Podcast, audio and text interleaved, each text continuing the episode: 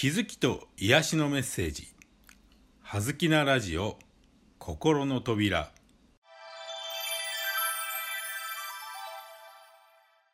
皆さんこんにちは。葉月光栄です。はずきなラジオ心の扉。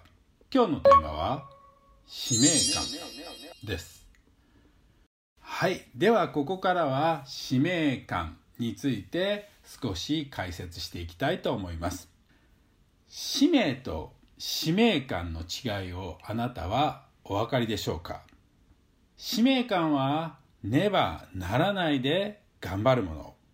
使命は自然に導かれるもの。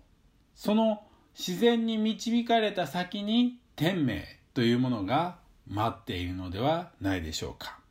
使命感はねばならないで頑張っているので勘違いになりやすいので要注意です。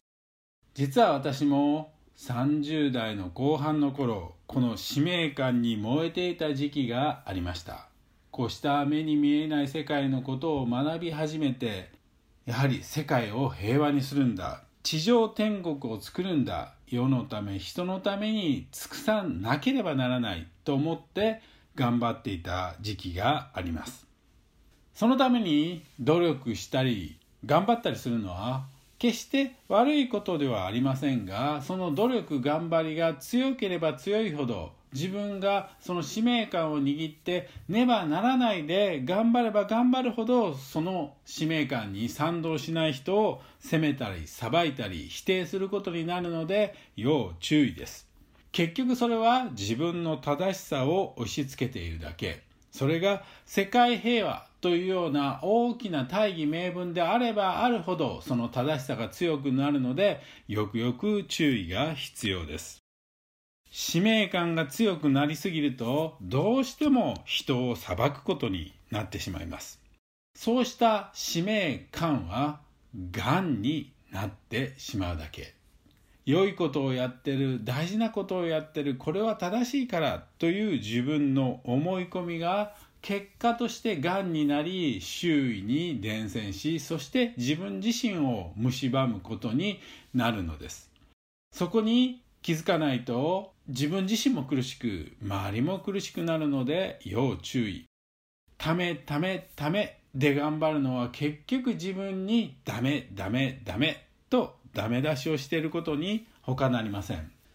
これからの時代は志の時代です。もう物をたくさん持ってるということが豊かになる。豊かであるということの証明にはなりません。心を満たす。心を満たすためにはやはり自分を満たすことがとても重要です。そのために自分が好きなことをやって生きていく。自分が好きなことをやって生きていってもいいんだという許可を自分自身に出すことがとても大事なポイントになるのではないでしょうか。使命感ががんになってしまう前にいらない感はゴミ箱に捨ててしまいましょう。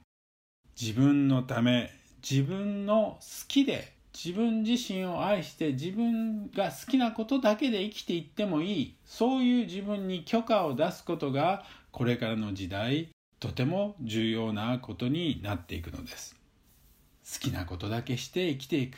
そういう我がままな生き方でいいのです。